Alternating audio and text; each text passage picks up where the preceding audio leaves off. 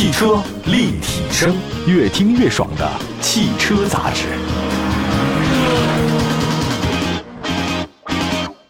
买好车，用好车，就上有车以后 APP。腾讯战略投资的汽车信息服务平台，带给您真实靠谱的汽车报价，全国车辆降价信息，全市车辆最低门店。有车以后 APP，欢迎您下载。各位大家好，欢迎大家关注本期的汽车立体声啊！我们的节目呢，全国两百多个城市落地播出，线上线下都有很多期节目，欢迎大家收听往期节目，转载点赞都没问题啊！今天呢，跟大家挑的一个主题呢，就是颜值高、空间大、超智能的三款高人气自主紧凑 SUV 该如何选？我记得在播了那个十一月份我们所有的 SUV 销量排行榜当中，我就发现自主品牌的 SUV 真的是一枝独秀，非常强。甚至在整个的轿车市场还有 MPV 市场里面，国产自主品牌现在销量跟以前是完全不一样的，非常高。自主品牌关注度很高，而且头部它的这个汽车销量不断攀升，这个是很好。在 SUV 市场里面有多款自主 SUV 啊，这个月度排行榜前数位，这个大家非常喜欢。那产品特点来看呢，不少主流的自主 SUV 啊，颜值很高，配置丰富，最重要的是什么？它们够便宜。其实说一千道一万，你真正到自己掏银子的时候。谁家便宜，可能还真的是硬道理。那今天这期节目的话，咱就聊聊三款人气比较高的自主紧凑 SUV。呃，说一下，他们是国民神车哈弗 H 六，大家已经非常熟悉了。外观特别科幻的长安 Unity 和名爵品牌的这个全新 SUV MG One。我们来看一下这个外观哈，确确实实我们说过很多次啊，这个社会环境就是这样，觉得颜值啊，是不是能够决定一辆车是否热销？我回答是一半是一半不是。当然，我们也不应该以貌取人，是吧？可是你要说谁会买一辆自己觉得难看的车回家呢？这个也很难。我查了一下啊，我小的时候啊，就没有人说颜值这个词儿，颜值，我就只能说外貌啊，那没有叫颜值。颜和值加在一起是什么呢？就是你的美貌等同的价值。后来我查了一下这个词儿是哪儿，来自于日本。咱们的解释是什么？就颜面的视觉性价值，就是你看起来值多少钱。那天我看一个八卦新闻哈，现在这个真的颜值这么重要吗？有啊，什么谁谁谁素颜尽显老态，机场无人认出，什么什么谁颜值，反正讲了各种特别多。这颜值确实很重要啊，但是不能够倡导这个颜值一切正义的事儿。作为 SUV 市场的销量冠军，我们来说一下这三款车吧。啊，这个哈弗 H 六的外观设计呢，确实比较中庸，它不是那么特别吸引眼球的车型，比较中间路线。但是你挑出它的设计上的毛病也很难。H 六呢，它属于很耐看，符合主流审美路线的年轻派 SUV。那你跟那哈弗 H 六不一样是什么？长安 UNI-T 这个 UNI-T 的外观跟 H 六相比，那就是夸张了。整体攻击性特别强，前脸很有张力啊，溜背很流畅，尾部呢还有双边的四出的排气，这些设计的话呢都很激进。一款紧凑的 SUV 搭载二十寸的大轮毂啊，这个在其他车型上是很难看到的。我们再来看一下最新推出的 MG One 啊，MG One 呢采用一体双面的设计语言。针对年轻人的不同需求，打造了孪生外观。这上市的阿尔法版不同版本，阿尔法版的前脸呢，它们属于叫发散状的量子闪动。这个悬浮式车顶是当下设计的比较流行啊，两段分体式的腰线有力量感。高配版的车型有分体式的顶翼哈，这个无论是功能性还是美观度呢，都还是不错的。就 MG，它比更新一点，年轻化一些，更有活力一点。那天我看了一下，说为什么叫 MG One 呢？跟那理想 ONE 什么区别吗？哦，我才明白了，这个 One 跟那个理想 ONE 不一样啊！原来是我肤浅了。这个 One 呢，O O 呢就是新生的意思。这个呢是上汽智能化模块的 Sigma 的第一款车型啊，这个叫新生。One 的第二个字母叫 N，它是一体双面。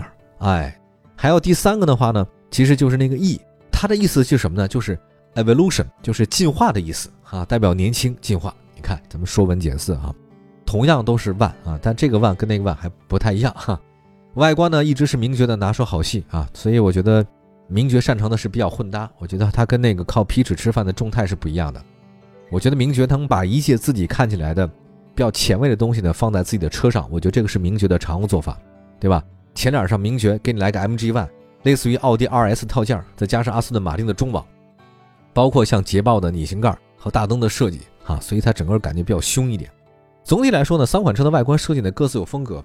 哈弗 H 六呢是相对保守啊，符合主流审美，设计夸张的 UNI-T 啊，长 UNI-T 满足个性张扬的年轻消费者需求。那么 MG One 的设计比较均衡啊，有运动感，同时呢也比较时尚，也是符合主流的大众审美的。我们再来看动力方面啊，看完了外观，我们再看一下这三台车的动力系统。其实这三个车呢都是 1.5T 的这个四缸发动机啊，这个都一样。传动方面，哈弗 H 六跟长 UNI-T 采用的是七速湿式双离合变速箱，MG ONE 不一样，MG ONE 是 CVT。这个哈弗 H 六的缸内直喷 1.5T 发动机啊，它其实比老款的话有非常明显的动力的一个提升，这个是一个好事儿。发动机最大功率呢达到169，属于同类型发动机当中的主流水平。发动机与变速箱的匹配做得不错，哈弗 H 六嘛，这个畅销车型啊，这个一直是四十多个月的中国 SUV 的销冠。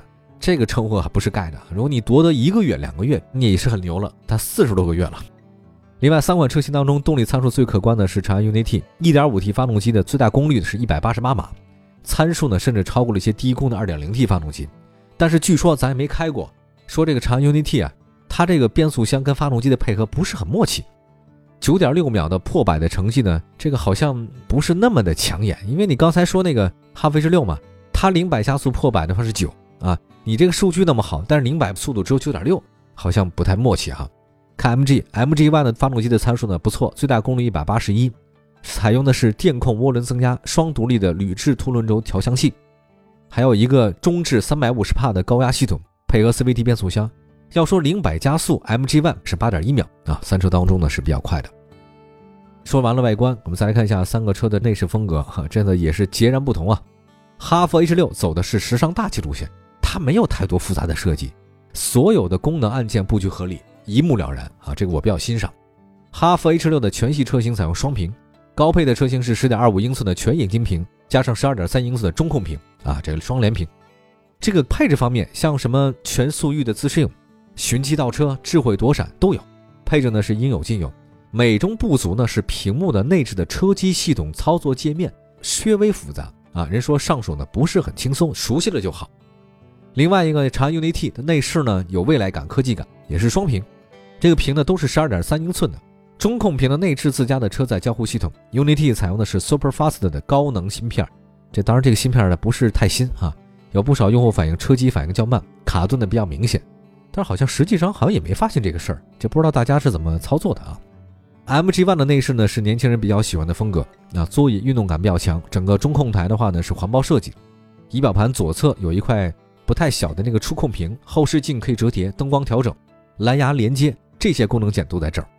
MG ONE 的车机系统是高通骁龙八五幺幺芯片，还有呢是斑马洛神智能座舱系统，它可以实现自由的跨屏的交互、智能人机、深度的语义识别、智能人机共驾等等。另外，由达摩引擎驱动的 AI 语义啊，采用行业首个 T 加 X 学习模式，它打破了对话的终结方式哈，可以就聊天嘛。另外还有一个是透明底盘。这个同级车呢，大部分呢只能实现倒车影像或三百六十度，MG ONE 的话能看到底盘的不多啊。我觉得这项功能呢，在非铺装路面还是比较好用的，你能看到地面的情况，算是能够避开路面障碍物的一个设置吧，还不错。好吧，稍后的话呢，再跟大家说说空间啊，还有包括其他的一些价格方面的比较，马上回来。汽车立体声。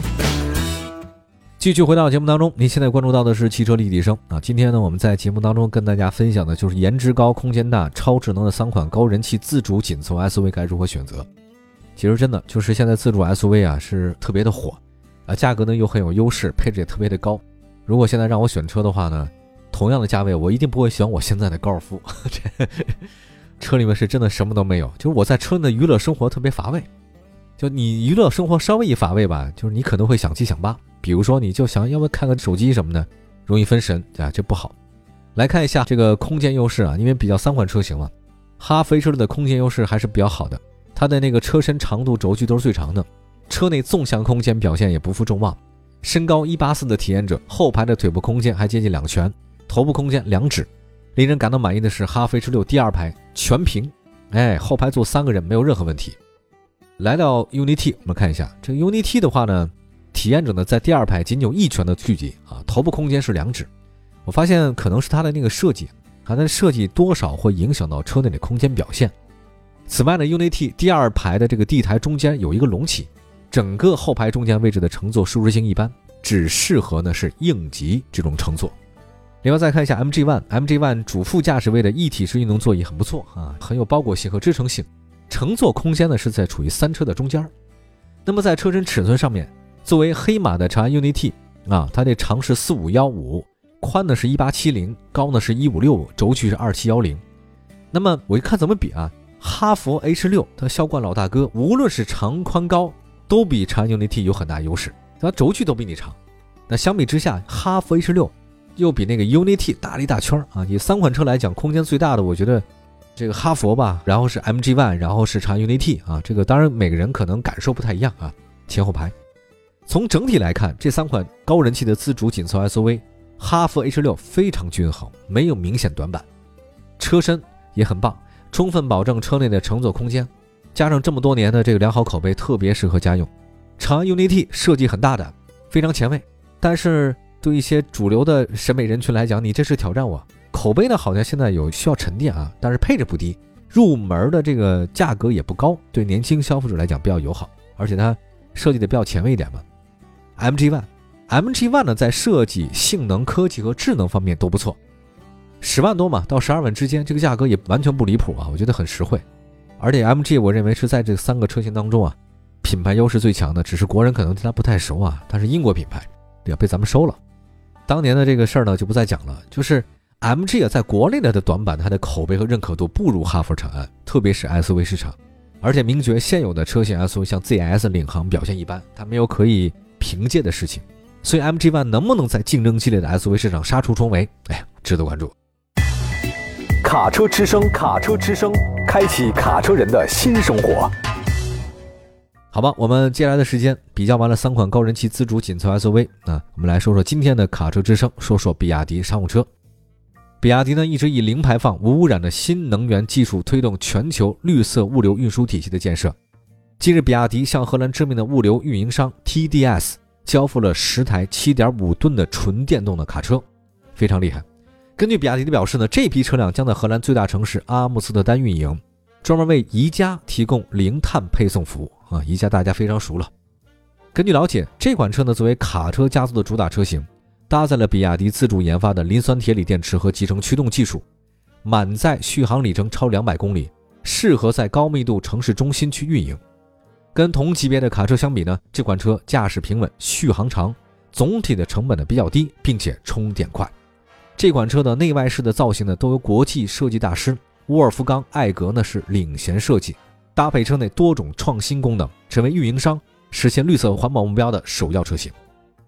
比亚迪从二零一二年就开始研发纯电的卡车啊，截止到目前，比亚迪已经交付纯电动的卡车及专用车辆超过一点六万台，并且成功的打入欧美等发达国家市场，在全球范围内率先实现了纯电动卡车的规模化、商业化运营，引领全球新能源卡车产业变革。好吧，以上就是今天汽车立体声的全部内容，非常感谢大家的关注。明天同一时间，我们在节目中不见不散。也欢迎大家继续关注我们的节目。我们聊的是汽车，关心您的爱车生活。我们下次见，拜拜。